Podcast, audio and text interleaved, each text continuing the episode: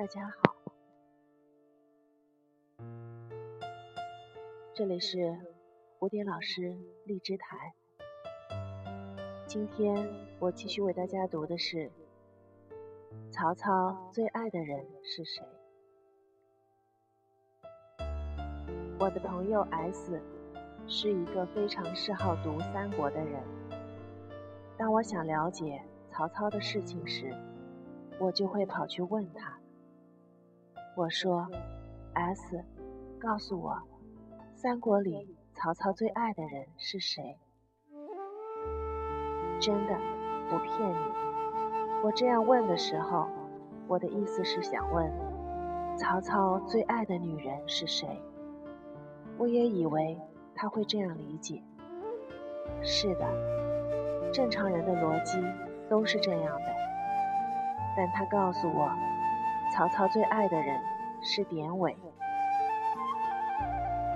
这真是一个让人意外的答案。在我没有来得及把嘴巴合上的时候，S 仿佛已经明白了我的另一层意思。他说：“如果说曹操还曾经有过心仪却没有得到的女人，那应该就是袁绍的儿媳甄氏。”不过，三国是个男人的世界，女人根本无足轻重。那么，我就可以理解，为什么《诗经》里的“青青子衿，悠悠我心”，在曹操的《短歌行》里，成了对贤才的思慕。三国乱世，那是阳光灼烈的世界。最好每个人都拥有沙漠里寻找水源生存般的决裂和义无反顾。那个时代没有空地让女人的碧草春心滋滋蔓延。最早在《诗经》里有一个多情的女人，在城阙等待着情人，她望眼欲穿。就是不见情人的踪影，他着急的来回走动，不但埋怨情人不赴约会，更埋怨他连音信也不曾传递。他唱着：“青青子衿，悠悠我心。纵我不往，子宁不嗣音。”青青子佩，悠悠我思。纵我不往，子宁不来。挑兮达兮，在城阙兮。一日不见，如三月兮。你依附纯青的世子啊，你的身影深深萦绕在我的心间。虽然我不能去找你，你为什么不主动给我音信呢？你佩玉纯青的世子啊，我无时无刻不在思念你。虽然我不能去找你，你为什么就不来看我？我一个人孤孤单单的守候在城楼上。我一天不见你，就像过了三个月那么漫长。后来，《短歌行》里，曹操也在忧虑。他高唱着：“对酒当歌，人生几何？譬如朝露，去日苦多。慨当以慷。”忧思难忘，何以解忧？唯有杜康。没错，他是在忧愁，甚至以他敏感高贵的心智，他已经非常明晰地感受到人生的苦短和无常。人生短暂的，就像清晨的露珠一样。经不起日光照耀，我们生命的曲线如此婉转曲折，看不到尽头。可是有时候，发现我们身边的事物：一束唐朝的花，一座宋朝的楼，一口明朝的钟，一把清朝的椅子，一坛酒。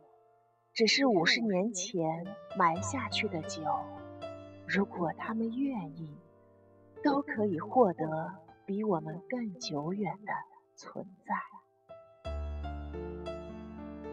站在城市的广场中间，看见日头缓缓落下，来来去去的人消失了，那扇门关闭了。我们又像根本没有存在过似的。然而，曹操是个绝对积极的人。他本身就像赤壁大火一样，兴兴冲冲，感慨归感慨，他却绝不是为了伤春悲秋而活着的人。接着。这个男人就在短歌行里毫不掩饰地表示了自己求贤若渴，以其建功立业的万丈雄心。他说：“青青子衿，悠悠我心。但为君故，沉吟至今。悠悠鹿鸣，食野之苹。我有嘉宾。”鼓瑟吹笙，明明如月，何时可夺？忧从中来，不可断绝。这里的“青青子衿”二句，直用《子衿》的原句，一字不变，意蕴却变得深远，连境界。也由最初的男女之爱，变得广袤高远。不得不承认，曹操是个绝顶聪明的人。他在这里引用这首诗，并且强调自己一直低低的吟诵它，除了在政治上有明确的用意，在艺术上也有其非常高妙的地方。这个人能以文才笼络建才妻子，当然不容小觑。他说：“青青子衿，悠悠我心。”固然是直接比喻了心里对贤才的思念，更值得注意的是他所省略掉的两句话：“纵我不在，子命不嗣音。”他用一句委婉含蓄的方法来提醒那些贤才：我纵然求才若渴，然而事实事实上，天下之大，我不可能一个一个去找你们。就算我没有去找你们，你们为什么不主动来投奔我呢？明明如月，何时可掇？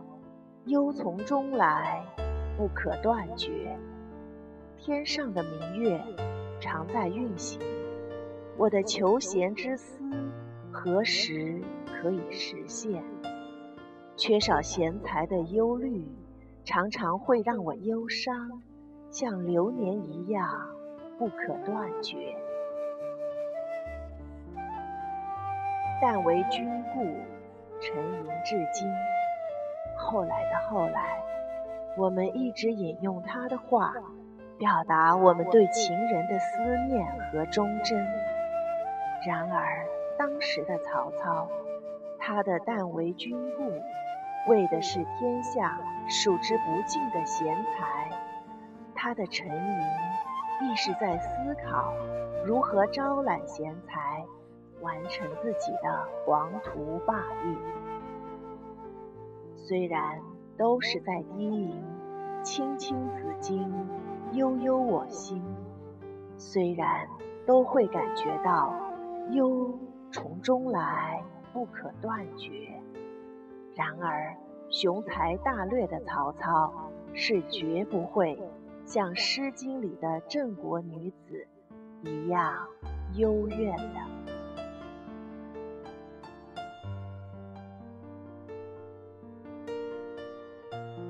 即使和当时的绝色美人甄宓失之交臂，在情场上被儿子曹丕撬了墙角，他也能迅速调整好心态，像任何一个不为女色所误的贤明君主一样，全心投入到自己的霸业当中去。诚然，他是喜好女色的男人。但绝对和荒淫无关。